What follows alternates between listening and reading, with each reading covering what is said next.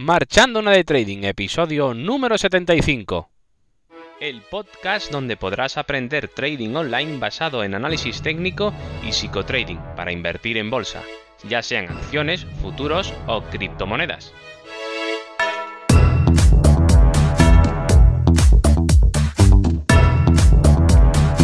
Hola, muy buenas. Comenzamos el episodio número 75 de este podcast y hoy continuamos para hablar sobre un tema polémico, los gurús del trading.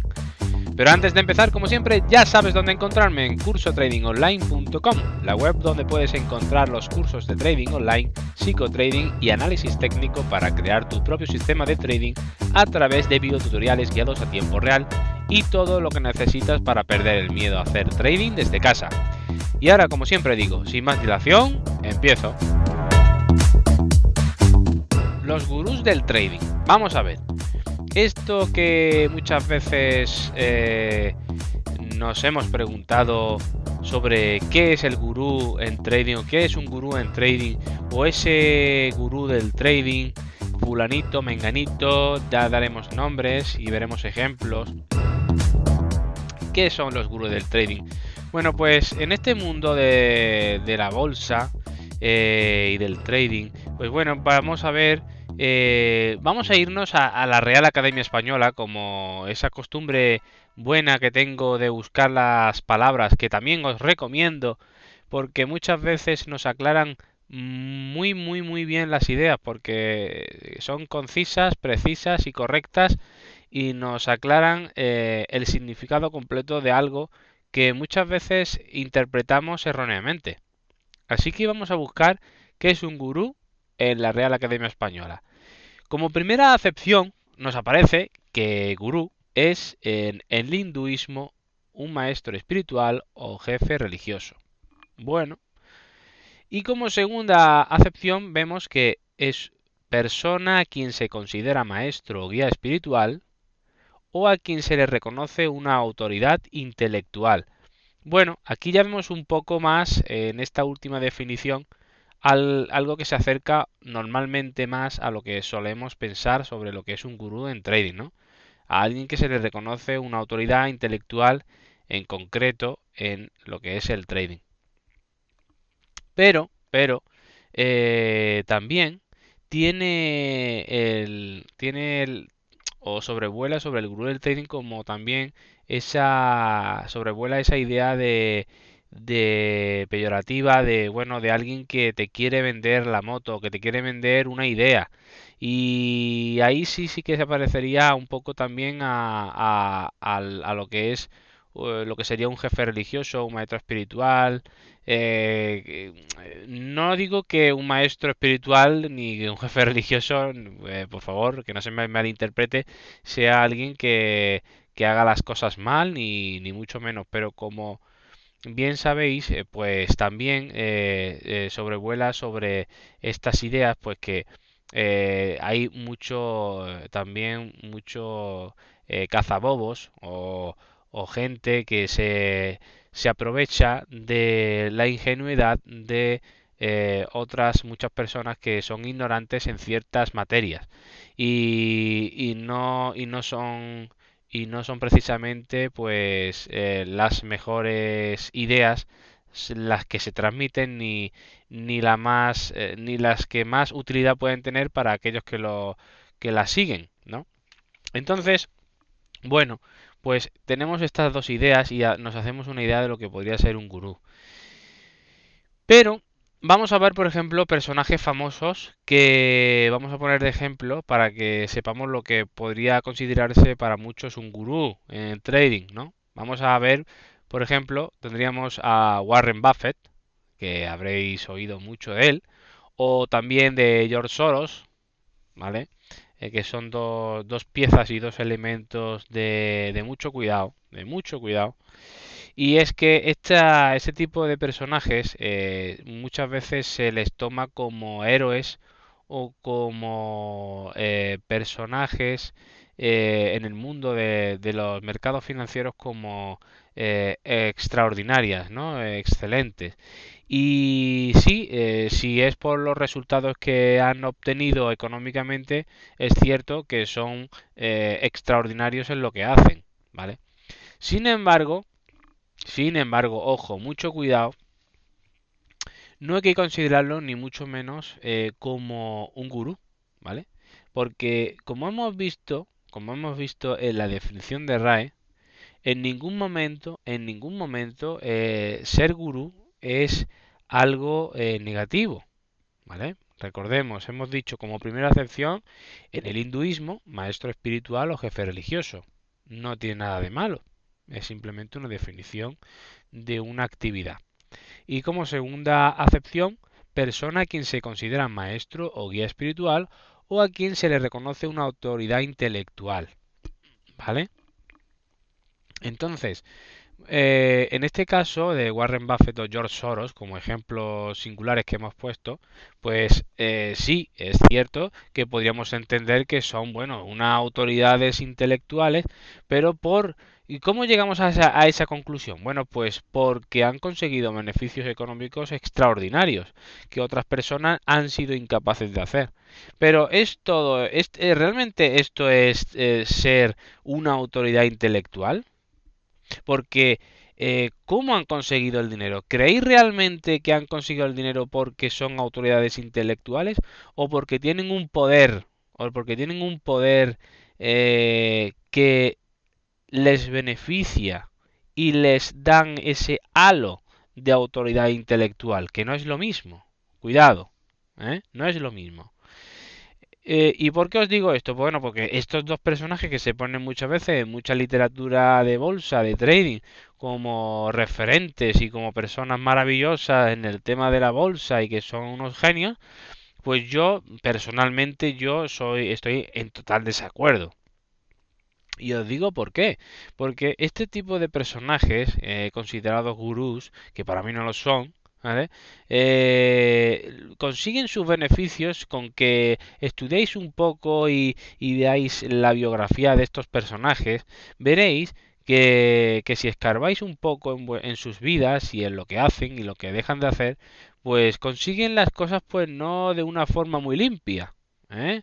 Eh, lo consiguen muchas veces a punta de pistola, creando guerras artificiales, golpes de estados en países, endeudan países porque compran políticos, crean corrientes de opinión comprando medios de comunicación, se aprovechan de la buena gente, por ejemplo, comprando ONGs y usándolas en su propio beneficio para, para crear corrientes de opinión a su favor. Es decir, una calaña de mucho cuidado. ¿vale? Una calaña de mucho cuidado.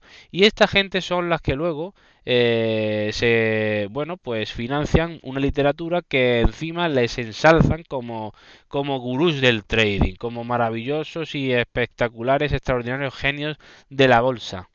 No, no, no. Para nada, para nada. Por eso muchas veces hay que tener mucho cuidado en qué creemos y en qué queremos creer. Porque una cosa es que queramos creer que estos son líderes de algo, ¿eh? y, eh, otra cosa es que eh, mm, realmente sea así, ¿vale? Las cosas hay que profundizar en ellas para entenderlas y para dar una valoración adecuada a cada cosa, ¿vale? Y es que el caso es que todo esto, todo esto, desgraciadamente, lo hacen de forma legal. ¿Vale? Consiguen todos sus beneficios de forma legal. Por supuesto. Eh, de hecho, nadie podrá decirle que no es legal, porque la justicia también eh, la pueden sobornar para que ajusten las leyes a sus inversiones. ¿Y esto tiene algún mérito? Pensad, ¿tiene algún mérito en el fondo esto? No, ninguno. El mérito que tiene es, bueno, eh, si hablamos en un lenguaje criminal, pues sí tiene mérito de que, de que hacen las cosas Mm, de la forma más criminal posible y lo consiguen. Pero en ningún momento estamos hablando de que sea un gurú del trading. No es ningún maestro espiritual, ni jefe religioso, ni se le reconoce ninguna autoridad intelectual, ni sabiduría, ni nada por el estilo. ¿Vale? Son gente revestida de un, de un halo eh, que no es verdad. Un halo eh, maravilloso del que tenemos que desprendernos, ¿vale? Nadie va a conseguir de nosotros ser un Warren Buffett o un George Soros, ni tenemos por qué imitarlos. A no ser que queramos ser criminales como ellos, evidentemente. Pero aunque quisiéramos serlo, no tendríamos el poder suficiente que ellos tienen. No manejamos todo el poder que ellos tienen para poder comprar políticos, generar políticas a su favor, comprar medios de comunicación. Claro, así cualquiera gana dinero, ¿no? Tú también podrías ganar dinero, aunque no tuvieras ni idea de bolsa. Claro, si yo obligo a que ciertas actividades vayan a mi favor y que hagan que mis arcas o mis empresas vayan eh, de mil maravillas, pues evidentemente eh, a punta de, amenaza, pues claro que van a ir bien las cosas. ¿Cómo no va a ir bien económicamente? Por supuesto. ¿Vale? Y es que eh, si nos vamos y entendemos un poco este concepto, ¿vale? Que quería traer hoy aquí, lo del gurú, ¿vale? También podemos encontrar gurús a pequeña escala, gente que aparentemente son muy buenas y que te quieren vender las cosas muy fácilmente y que te, te lo ponen todo muy guay, muy bonito, ¿vale? Pero realmente, ¿vale? Como, eh, como, eh, como podríamos pensar de George Soros comprando, ayudando a ONGs para que salven a pobres, eh, pobrecitos de, de, otros países que están en conflicto, etcétera, podríamos pensar que es un hombre maravilloso, un filántropo, una maravilla de persona, ¿vale? Pero cuando vemos y rascamos y investigamos un poco, vemos que no, ¿vale? Al igual que hay eh, calaña en, de este tipo eh, por las alturas, también la hay en arras de suelo. ¿vale? Y encontraremos gente pues que intentará pues vendernos eh, unos resultados maravillosos, unas ideas fantásticas para hacer trading, nos venderán, nos publicarán en Twitter un montón de cosas maravillosas que ellos hacen y que dejan de hacer, etcétera, ¿vale? Y que bueno, que ayudan a muchas personas, tal, ¿vale? Pero en ningún caso es un gurú en ningún caso, en su acepción correcta, ¿vale? Que es la que hemos visto. Claro, al haber tanta perversión de esto, de la palabra gurú, pues al final gurú también eh, ya nos suena a, eso, ¿no? A estafa, ¿no? A, ya nos suena, ya, ya se ha, mm, se ha eh, manoseado o se ha usado tan mal esa palabra, ¿vale? Por, por los hechos eh, que, han realizado eh, ese tipo de personas, pues al final esas, esas propias personas pues han, manchado la palabra gurú, ¿no?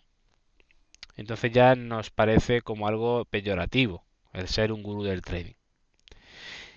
Y es que, como decía, como decía Platón, hay en, en alguno de sus libros, no recuerdo ahora mismo cuál, pero eh, hay tres tipos de seres, ¿vale? Eh, los, los que creen saber, saben y son sabios, ¿vale? Que eso sería el 0,1%, por decir algo, una ínfima parte de la población mundial, ¿vale? Los que creen saber, saben y son sabios. Y después habría un segundo tipo, que serían los que saben que no saben, lo admiten y están predispuestos a saber. Es decir, aquellos que reconocen que no saben, ¿vale? Y esto sería pues también una parte muy pequeñita, porque todos estamos llenos de orgullo y de ego y queremos saber más que nadie y queremos saber más que nadie, ¿vale? Podría ser a lo mejor ese 9,09% de, de la población. Y después habría una tercera parte, un tercer tipo, que son los que no saben y creen saber. ¿vale? Y estos son los peores. Y desgraciadamente la mayoría, ¿vale? La mayoría cree saber, ¿vale? Pero no sabe, pero no sabe. Se lo cree todo, pero y cree saber, pero no sabe. Entonces, esto es lo peor que nos puede pasar, caer en este tipo de persona, de ser este tipo de persona. Creernos que sabemos cuando no sabemos, ¿vale? Y lo normal y lo más correcto y honesto sería reconocer que no sabemos muchas cosas para estar predispuesto a aprender, ¿vale? Y luego sí habría esa ínfima parte de las que mm, sería muy complicado acceder, que serían aquellas personas que saben algo a fondo, lo saben perfectamente, ¿eh? lo creen saber, y es que lo saben de verdad, y, esos son los sabios, sabios en, la materia que, les corresponda. ¿Vale? Pero eso es para solamente para un, para un selecto, un selecto eh, tipo de persona que es la que menos abunda, evidentemente. Son los, la gente que realmente es extraordinaria. Entonces, para, para, que veamos, ganar dinero no es cosa de sabios, ¿vale? Porque eh, la sabiduría no te, deja, no te da ganar dinero, ¿vale? No es una pretensión de la sabiduría, de saber, sino es una cosa de la inteligencia, ojo, de la inteligencia, ¿vale? Eh, la inteligencia puede ser aplicada al mal también, como hemos visto en los ejemplos de arriba, ¿vale? Para aquel que escarbe un poco en, sus biografías y en lo que hacen, ¿vale?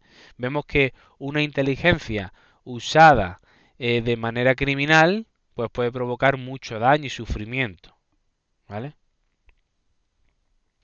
Entonces, un gurú eh, es un maestro espiritual o religioso, como hemos visto, ¿vale? O que se le reconoce una autoridad intelectual, que no es lo mismo. Por eso, cuidado con los gurús porque también pueden ser malos, ¿vale? Así que advertidos quedáis, ¿vale? ¿Cómo, detectamos a un falso gurú? Que, vale, eh, a lo mejor eh, no nos va a afectar a nivel de grandes... Bueno, también nos puede afectar porque hoy en día con las redes sociales pues podemos pensar que a lo mejor porque George Soros o Warren Buffett ponga un Twitter o un tweet que diga que los tipos de interés van a subir o van a bajar, pues, pues, nos va a hacer eh, tomar unas decisiones creyendo que ellos tienen la verdad absoluta. Cuando eh, no, para nada. A lo mejor lo están haciendo para, para engañarnos, ¿vale? Al igual que ellos otros, podríamos poner de ejemplo a instituciones, a, a, personas que están delante de, las instituciones, que podemos pensar que son los, los mandamás de la economía, los que más saben. No, no, ellos no van a mirar por ti, van a mirar por su bolsillo, ¿vale? Tú, tú eres el que tienes que preocuparte por tu bolsillo. Entonces, cuidado con este tipo de gurús o maestros o líderes espirituales o líderes económicos, ¿vale? que son los que te van a dar un mensaje que a lo mejor si tú crees ciegamente en ellos, es decir, crees saber y no sabes, ¿vale? Te la van a dar por todos los sitios, ¿vale? ¿Y cómo vamos a detectar a un falso gurú? ¿Cómo lo podemos detectar? Bueno, pues muy sencillo. Vamos a dar aquí unos 5 puntos, ¿vale? Para ver y detectar ese tipo de, de personaje, ¿vale? Normalmente Vamos a ver el primer punto. Normalmente suelen utilizar un lenguaje extraño e insondable, no definido. Es decir, no te dicen ni que sí ni que no, ni te, lo, ni te aclaran mucho, sino que te dan un mensaje así, bueno, que te da a entender lo que tú quieres escuchar, pero nunca le podrás decir que tú que ha dicho exactamente eso, tal. Es decir, no eh, te da las cosas claras. O se inventan palabras o se inventan nuevos términos para definir algo que ellos quieren definir, etcétera. Eh, mm, es decir, no eh, utiliza un lenguaje claro. Entonces, ya cuando empiezan con esto, con ese tipo, de lenguaje, mal vamos, ¿vale? Como segundo punto, eh, suelen dar duros a pesetas. Es decir, eh, esto es una expresión española para aquel que no sea de España, pero bueno, es decir, que no te van a dar un lingote de oro por, por un trozo de madera, vamos, eh, viene a decir, ¿vale? Es decir, que no te va a regalar nada, nada, no te va a, a, prometer el oro y el moro, ¿vale?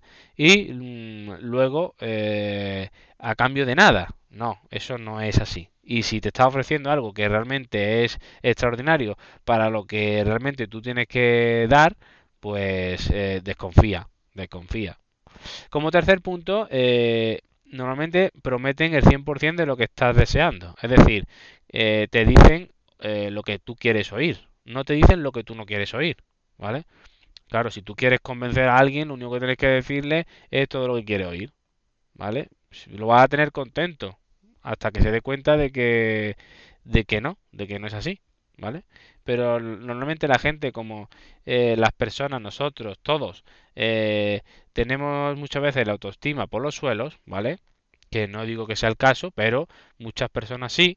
Eh, necesitan, están muy faltos de cariño, pues mm, necesitan que le digan lo, guapo y lo listo y lo buenos que son para que se lo crean. Si no, no se lo van a creer, ¿vale? Aunque lo sean.